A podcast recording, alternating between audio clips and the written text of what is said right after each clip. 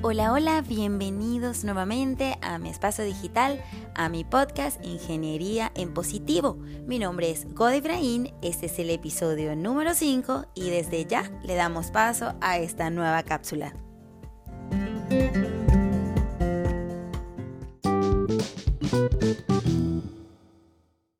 Retomando la continuidad y en la onda de resaltar eh, que la ingeniería no se limita a cuadros, que la ingeniería no se limita a algoritmos, que detrás de la ingeniería hay todo un mundo, un mundo que por sí solo cobra vida y que también podemos observar en cada una de nuestras acciones del día a día, que es parte del lema de, estos minutos que yo busco dedicar a través de esta plataforma digital.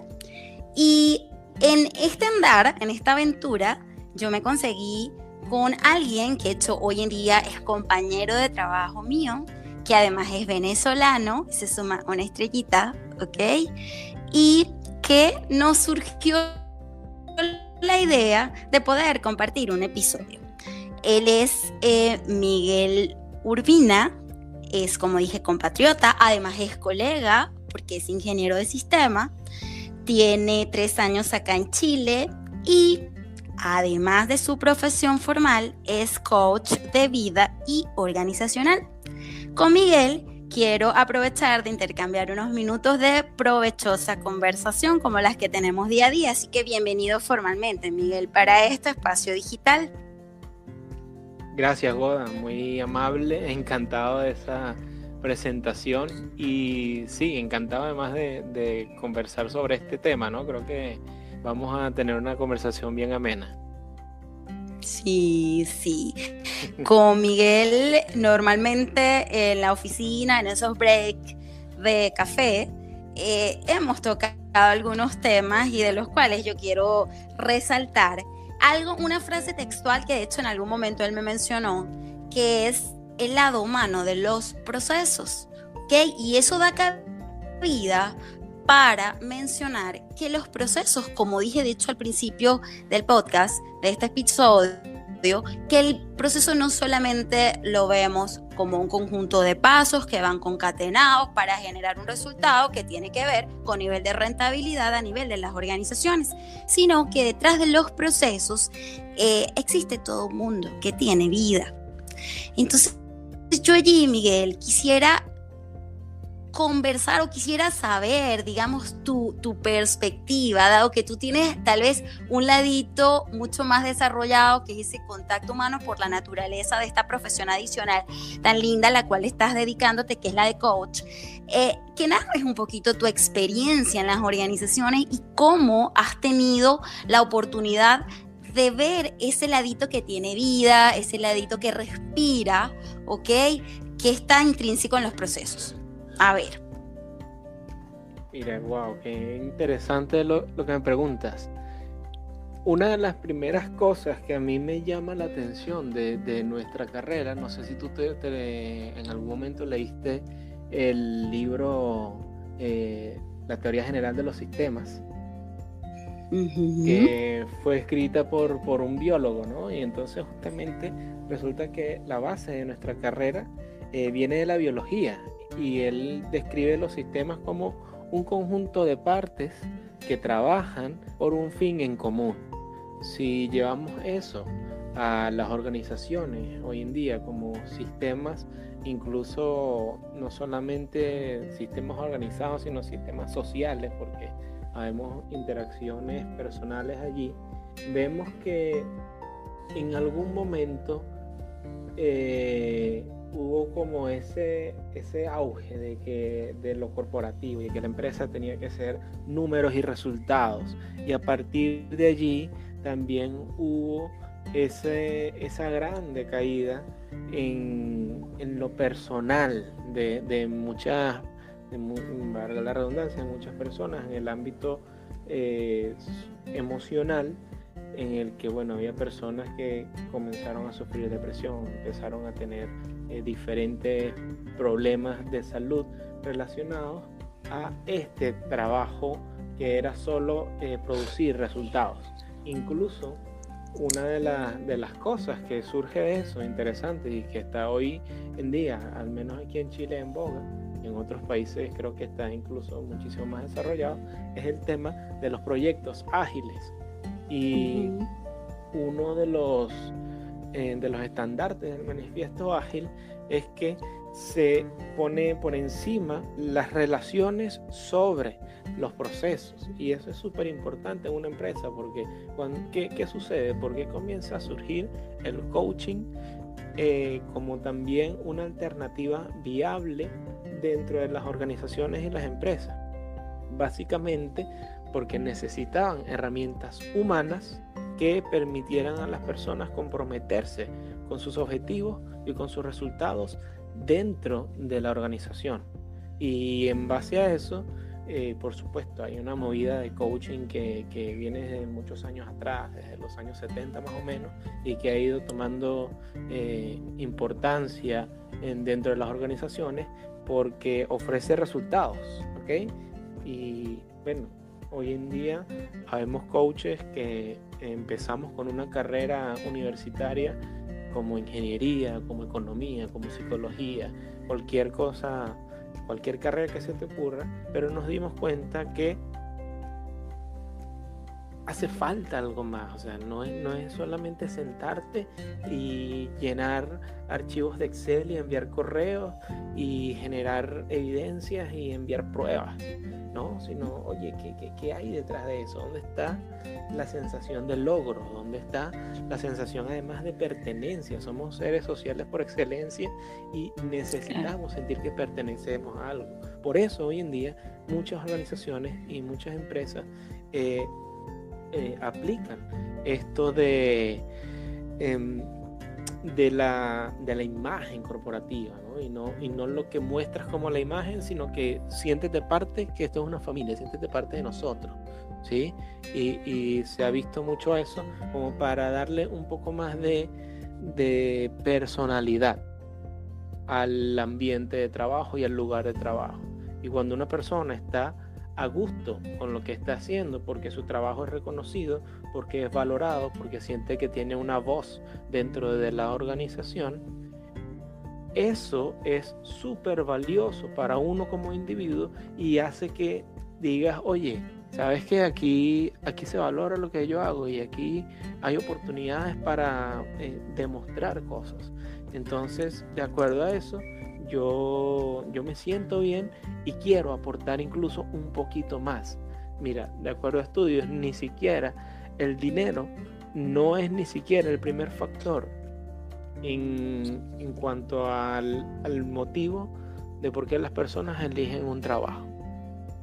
Uy, interesante ese dato. El ambiente laboral entra como el primer factor. No tengo los datos precisos acá.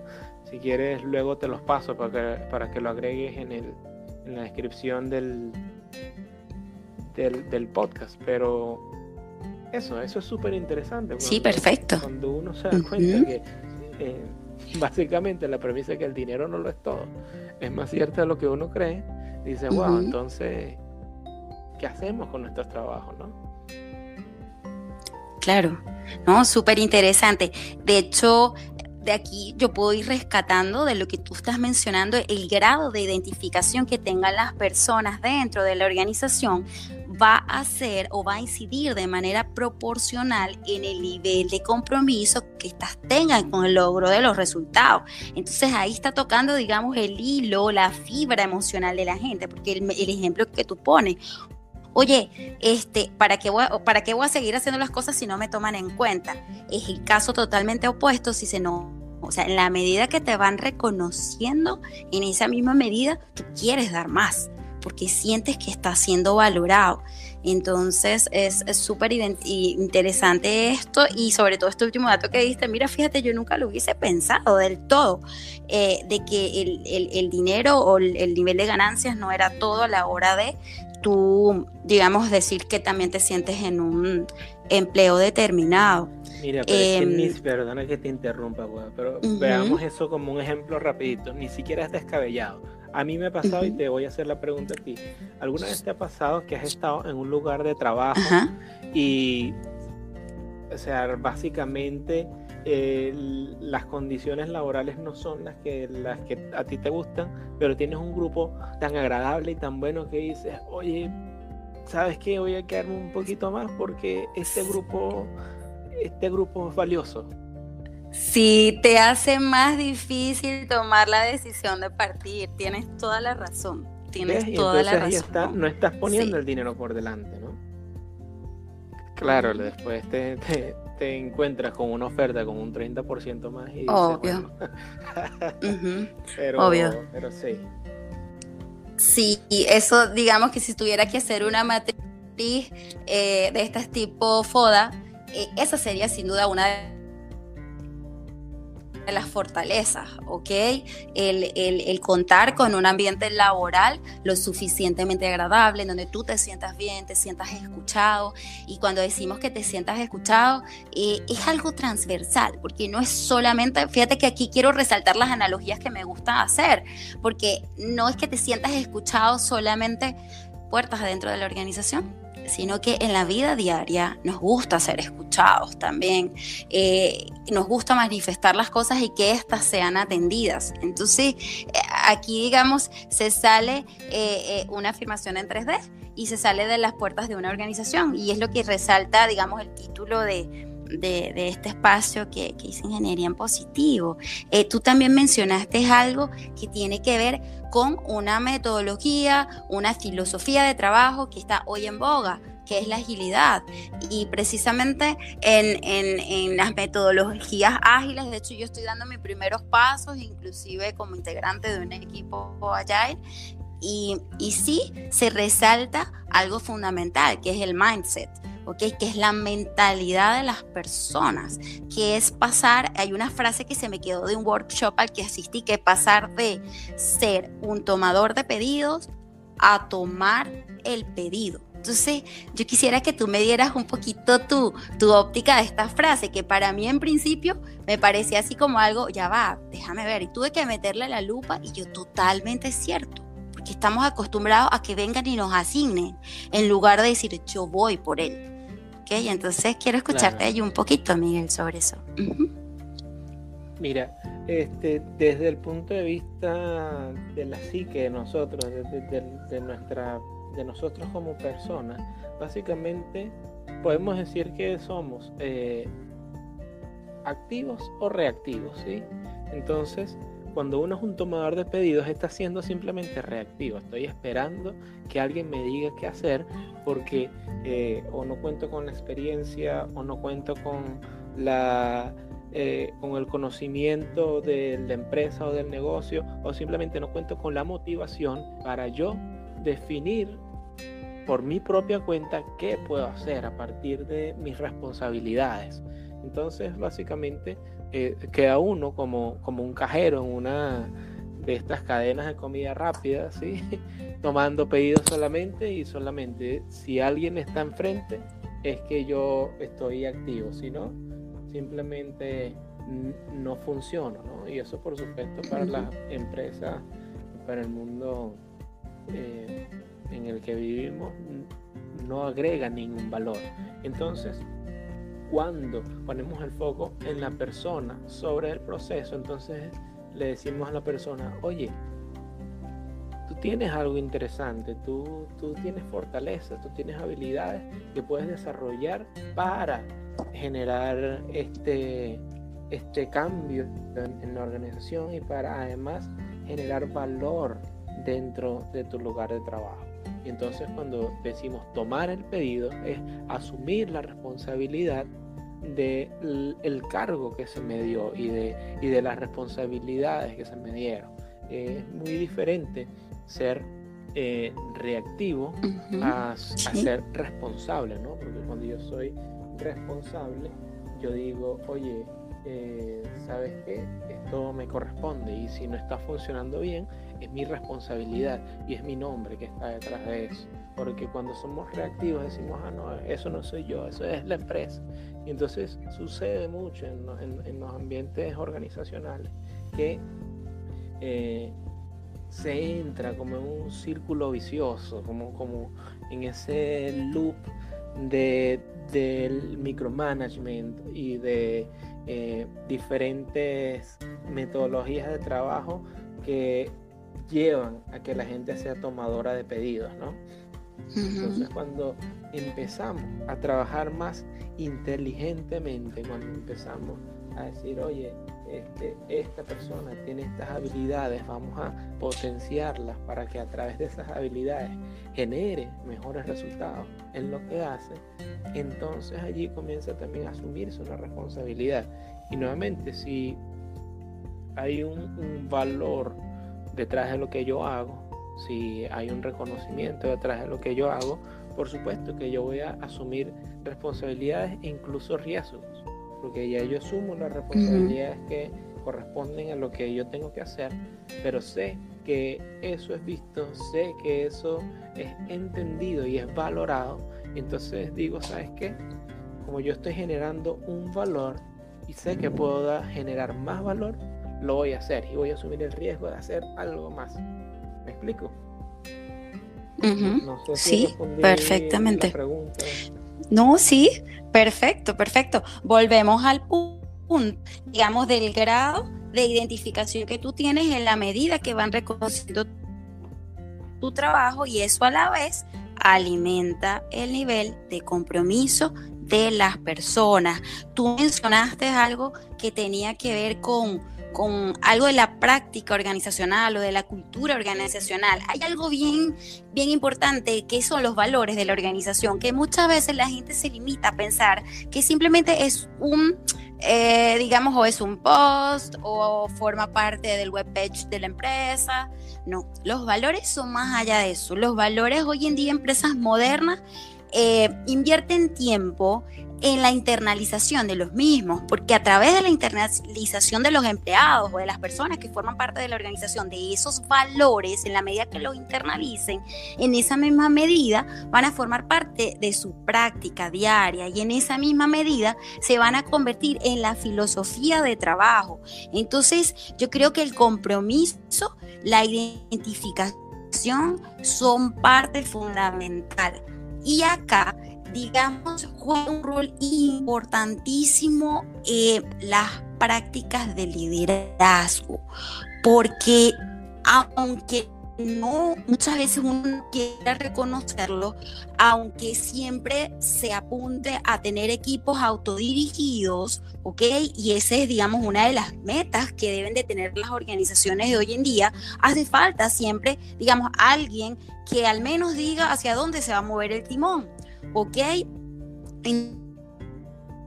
Independientemente que ese alguien no sea estático, ese alguien puede ser cualquiera de los miembros del equipo que asume el rol de decir hacia dónde se va a mover el timón. Entonces, yo creo que es muy importante que esa persona que en ese momento asume el rol tenga la suficiente, digamos, capacidad de manejo de emociones, eh, capacidad de empatía, eh, capacidad de lograr una sinergia en el equipo. Entonces, desde este punto de vista, ¿cómo el coach puede ayudar a que haya transformación?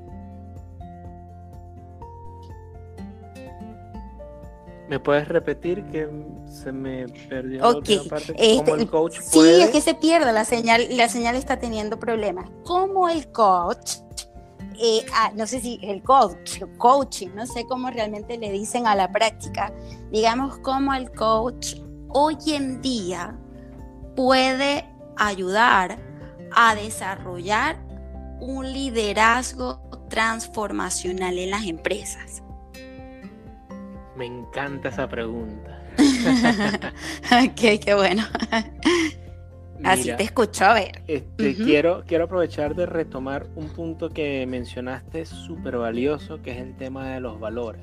Efectivamente, en algún momento y, en malas prácticas, algunas organizaciones eh, tienen, desarrollan sus valores como para tenerlos allí como un cuadro en la pared y que la gente diga, ah, mira, tienen valores, pero no desarrollan una cultura detrás de esos valores. Y si no se desarrolla una cultura detrás de esos valores, no vas a tener el resultado de acuerdo a esos valores que te tomaste un tiempo en, en definir, ¿no? Entonces, incluso eh, organizaciones comprometidas con sus valores, desde el proceso de selección, hacen un trabajo eh, para observar cuán alineadas están, están los prospectos con estos valores, para saber que pueden contar con ellos. ¿sí? Porque no hago nada con tener una lista de valores y contratar personas que no estén alineadas o que no se identifiquen con ellos. Correcto. Eso es, interesante desde el punto de vista eh, personal y desde el punto de vista de las organizaciones. Entonces, ahora sí, para empezar a responder la pregunta, eh, el coaching aporta muchísimo valor dentro de lo personal y dentro de las herramientas que puede y debe tener un líder para poder guiar a un equipo eh, poderoso, para guiar un equipo de alto rendimiento. Eh, hay, diferentes maneras de aplicar coaching en una organización.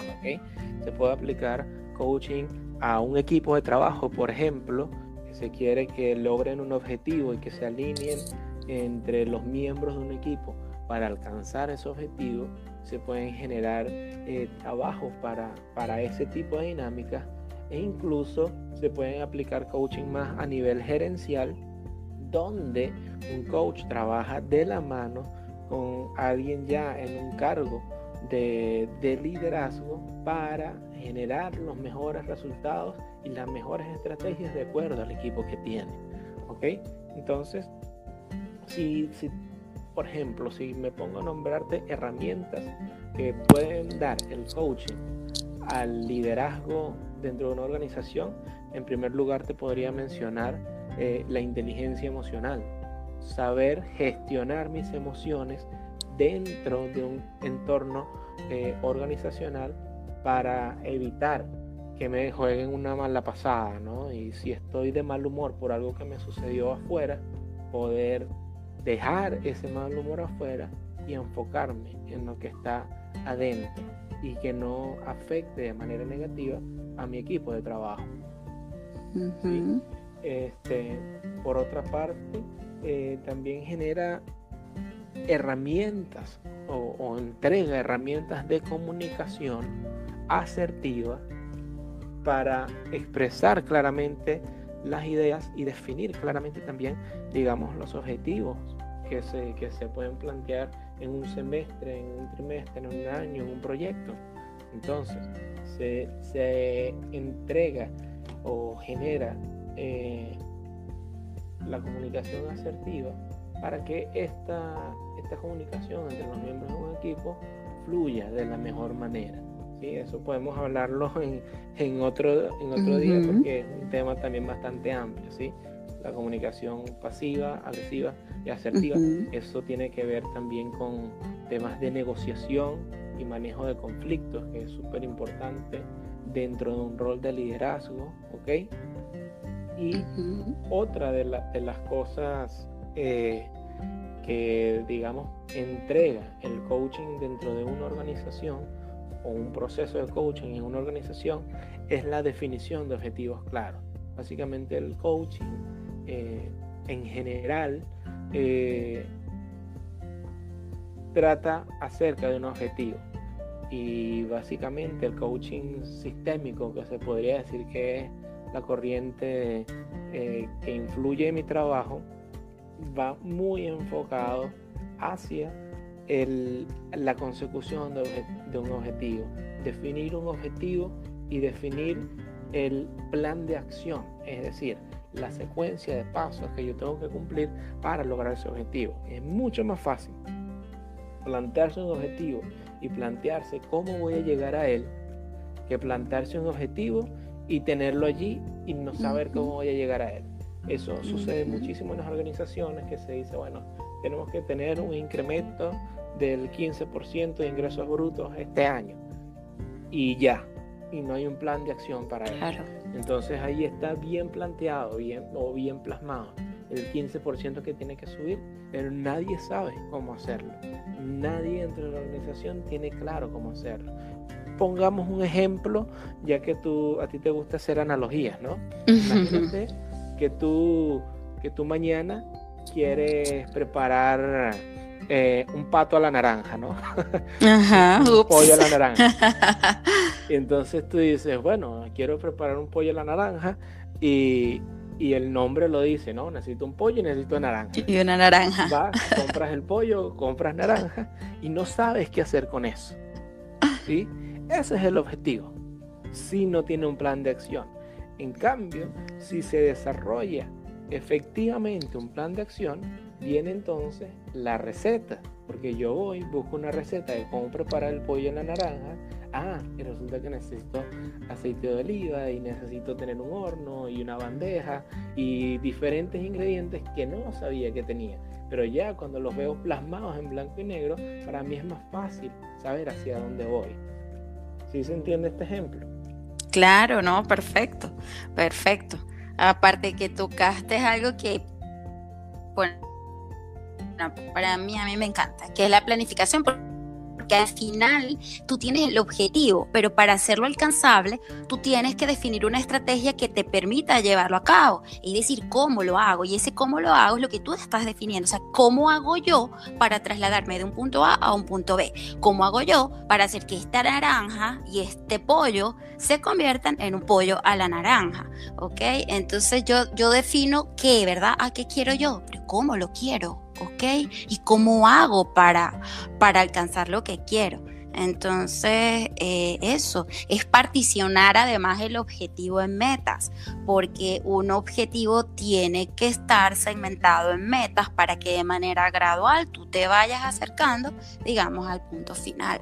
Entonces, sí, sí se entiende perfectamente y que tocaste ese punto que para mí la palabra planificación es algo que, está presente, que, que por mucho que a lo mejor las metodologías de hoy en día no respondan al concepto convencional de una planificación, al final del día sí está plasmado, porque hay una estructura, hay un bosquejo ordenado de acciones que van a permitir hacer eh, los objetivos alcanzables. Entonces es parte de lo que, de lo que tú estás diciendo que sí, que me parece del todo válido. ¿Ok? Yo te quiero hacer una última pregunta, Miguel. Que de hecho creería que en algún momento lo hablamos, porque además Miguel es compañero de trabajo mío, entonces ah, yo creo que ya lo mencioné, que a veces nos tomamos esos cafés que en confesión a veces duran más de 10 minutos. Este, ¿Cuál es la diferencia entre estar motivado y estar inspirado? ¿Hay alguna diferencia? Hay muchísima diferencia. Eh, la inspiración es algo que, te viene en, un momento en específico. se te ocurrió una idea y de repente lo viste claro y te surgió esa inspiración para lograrlo, para, para hacerlo. La inspiración es como ese, ese motor que da inicio a algo y que eh, puede ser muy, muy corto ¿sí? En cambio, la motivación, y qué bueno que lo mencionas porque iba a completar la, información que di antes con, esto, en cambio la motivación es algo que se puede trabajar, incluso que se puede eh, trabajar con, cierta disciplina, ¿sí? Porque la, la diferencia entre una motivación inicial, que se pudiese decir inspiración, ¿sí? Es ese eh, momento inicial del proyecto, donde planteamos la importancia del proyecto, todos los beneficios que va a generar y todo lo que va a transformar dentro de la empresa. Y genera una inspiración, un motor inicial para comenzar el proyecto, que después a las tres semanas o un mes, mes y medio, ya va por menos de la mitad, casi se, se eh, casi se acabó el combustible eh, allí entra entonces la motivación. Y entonces, fíjate lo que tú mencionaste, ¿no? Y lo que mencionamos, dividir un objetivo en diferentes metas, ¿sí? Si tú te quieres comer otra vez con las analogías, si a ti te gusta la torta, por ejemplo, y te quieres comer una torta, tú no vas a agarrar una torta y, te la vas a querer meter entera en la boca.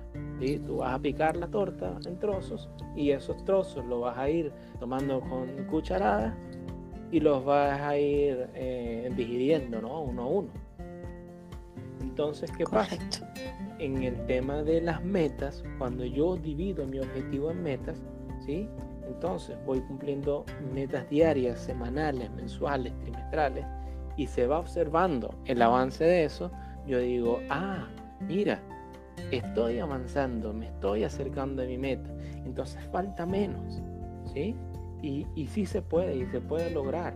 Entonces allí, eso es lo valioso de dividir un objetivo en metas, que genera motivación a medida que se va avanzando. Ahora, no solo el dividir el objetivo en metas y ir, e ir cumpliendo esas metas va a generar motivación. Como eh, conversaba antes también, existe el factor personal y el factor social dentro de los equipos de trabajo. Los equipos, en primer lugar, hoy en día pues son multidisciplinarios, además por supuesto eh, están formados por, no sé, dependiendo, pero por mínimo seis personas y hasta equipos de 40, 100 personas. Entonces, ¿cómo se, cómo se mantiene una buena dinámica entre ese equipo, no? Y allí es importante, entonces, eh, tener estas actividades que permitan, eh, esas son unas válvulas, ¿sí? De regulación. Mm, no sé si tú sabes, pero por ejemplo, los autos tienen, tienen una válvula que regula la, presión del agua, ¿no? Y cuando está, o, de, cualquier cosa, del gas. Entonces, cuando, cuando hay mucha presión, hay una válvula que suelta presión y el, el, mecanismo se regula, ¿no? Entonces, estas actividades que promueve, por ejemplo, las metodologías ágiles, em, o estas actividades que también se han tergiversado un poco las actividades corporativas, que, buscan justamente ser esa válvula, pero resulta que este, la válvula va midiendo un poco la temperatura, ¿no? Y antes que se acerque al, al tope, yo abro la válvula para que baje la presión. Pero si estoy esperando a que ya llegue al tope o incluso pase ese tope para abrir la válvula, pues el resultado no va a ser el esperado, ¿no? Por eso es importante dentro de la planificación de las actividades, dentro de la planificación del trabajo, eh, tener este tipo de espacios para que las personas, los colaboradores de una organización se sientan eh, que pueden eh, tener esa válvula de escape en un momento. Incluso parte de, digamos, no sé si es, si es el término correcto, pero parte del inmobiliario ágil en una organización es tener estos lugares donde te puedes sentar a conversar de cualquier tema que no sea trabajo, donde hay una mesa de ping-pong, donde hay una mesa de fútbol de mesa, un taca-taca, como le dicen aquí en Chile. Y, para, para utilizar esa válvula y desligarte un momento de eso. sí. Todo eso ayuda a mantenerte motivado y ayuda a mantenerte más que motivado, equilibrado dentro de, dentro de los objetivos que puedes tener en tu organización. Claro, y, con eso aportarle salud, digamos, a la, al día a día organizacional, salud a los procesos. Tú sabes que escuchándote, bueno, número uno, yo no sé nada de mecánica automotriz, pero sí te puedo decir que por no revisar el agua de mi vehículo cuando lo tenía en Venezuela, eh, se me eh, recalentó, ¿no? Es que le dicen, y cuando me di cuenta ya el nivel de temperatura del auto estaba y me dejó botada dos veces, en dos oportunidades, porque no tuve ningún mecanismo de control. De hecho, la primera vez que me pasó me lo dijeron, Goda, pero tú no revisabas el, el agua. Yo no, y es que eso se revisa.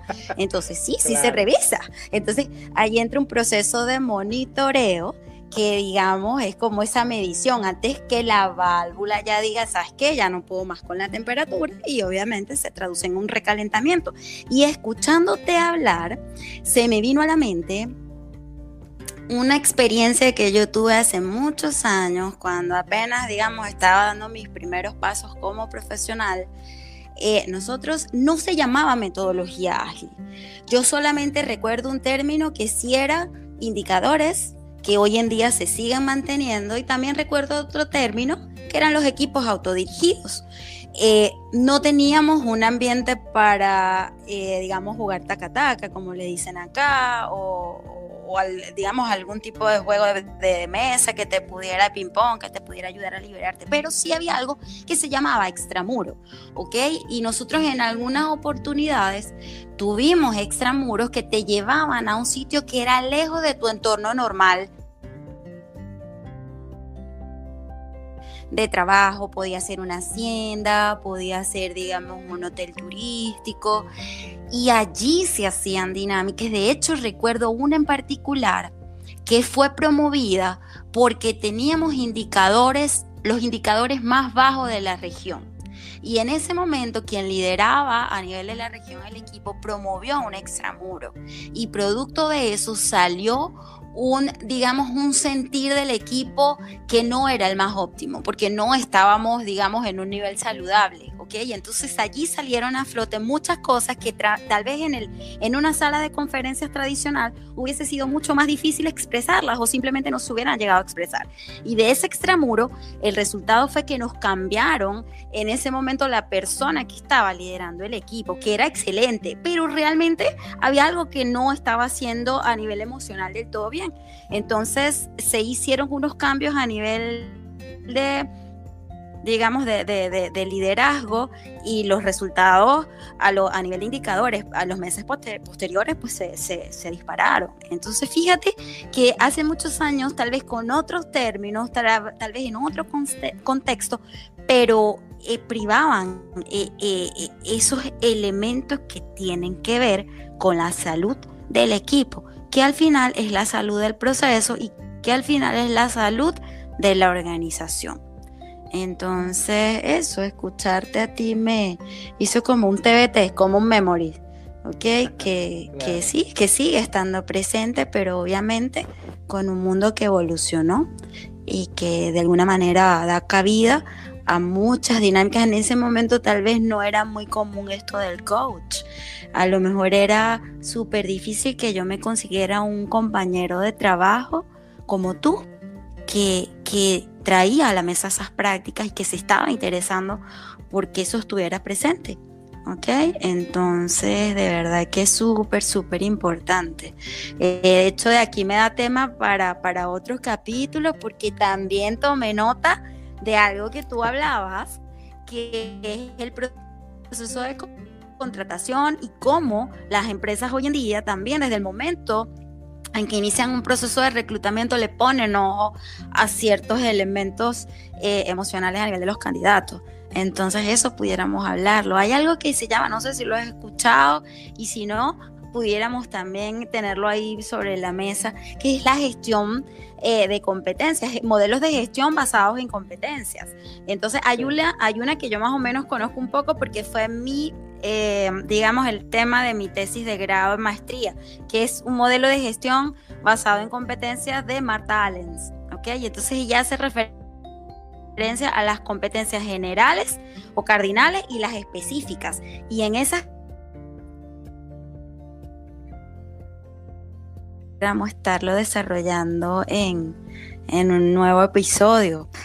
Entonces eso puede... Eh, entonces, bueno, eh, Miguel, yo no sé si tú quisieras resaltar algo, eh, con qué cerrarías, cuál sería tu mensaje para hacer los procesos más humanos hoy en día.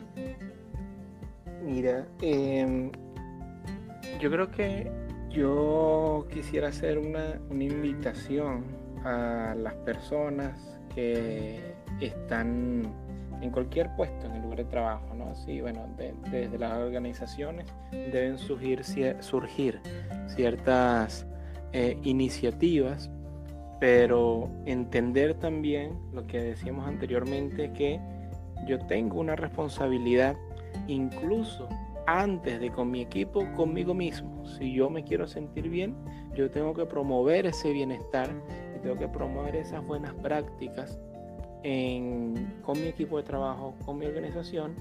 Y entonces yo invito a que seamos proactivos en esa promoción de las buenas prácticas, en hablar las cosas con eh, las personas responsables que puedan hacer esto posible y en entender también que eh, yo estoy en un lugar porque esa fue mi decisión, ¿sí?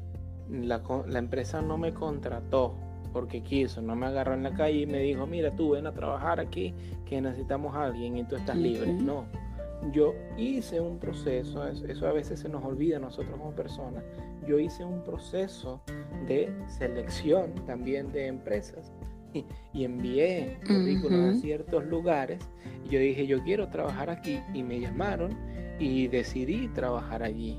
A veces se nos olvida a eso a nosotros cuando estamos en un puesto de trabajo y comienza esa sensación de, de desgano y de desánimo, ¿no? Entonces, asumamos también nuestra responsabilidad y demos siempre lo mejor de nosotros dentro de nuestra responsabilidad y dentro de nuestro lugar de trabajo.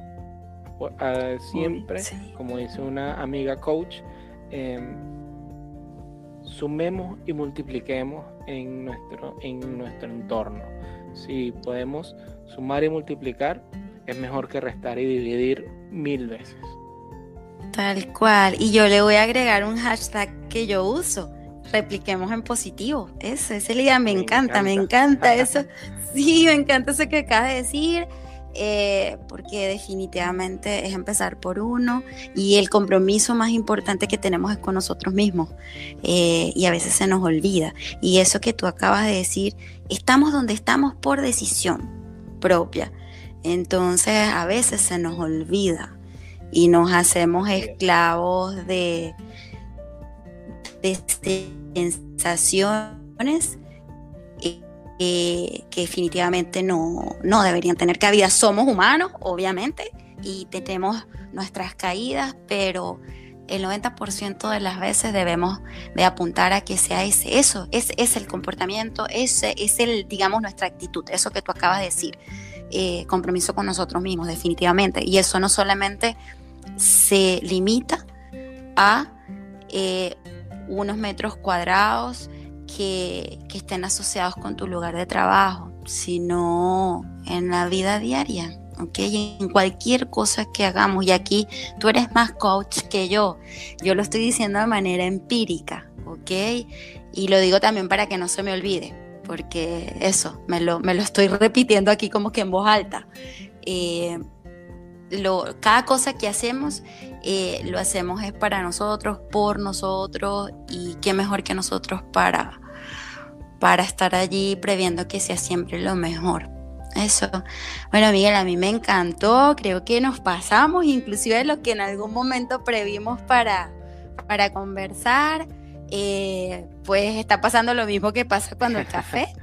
Eh, pero no importa. no, para nada, para nada, más bien súper provechoso. Es también una sesión de coach para mí y para todos los que tengan la oportunidad de escucharlo, porque esa es la idea. La idea es utilizar las herramientas que nos da el mundo digital de hoy para poder dejar un pedacito de nosotros en pro de, cada día tener un mundo mejor, aunque suene cliché. Eh, pero es, eso y, replicar en positivo, definitivamente. eso, yo voy a dejar esto abierto, la puerta abierta para un nuevo episodio, Miguel, que podamos seguir compartiendo. Y eso, y, y no más que darte las gracias enormes, ¿ok? Gracias a ti por, tu aporte. espacio. yo voy a aprovechar de dejar mis redes por si acaso. Buenísimo. De tus, de tus escuchas le interesa mi, información. Me pueden encontrar en las redes como Coach Miguel U. Coach C-O-A-C-H. Coach Miguel U. Esas son mis redes en Instagram, Facebook. Así que agradecido por este espacio, encantado de esta conversación. y Perfecto. abierto a cualquier nueva invitación, Seguro que sí, seguro que van a ver, que van a ver otras porque va a replicar. Ok, buenísimo. Entonces ya tus redes en Instagram y en Facebook. Y bueno, nada, Miguel, nos seguimos, nos seguimos, seguimos hablando y viéndonos también, ¿ok? Y bueno, nada, gracias y a todos los que escuchan, pues un abrazo igual, Miguel, y bueno, muchos, mucha energía positiva y nos seguimos escuchando y viendo también. Chao, chao. Chao. Chao.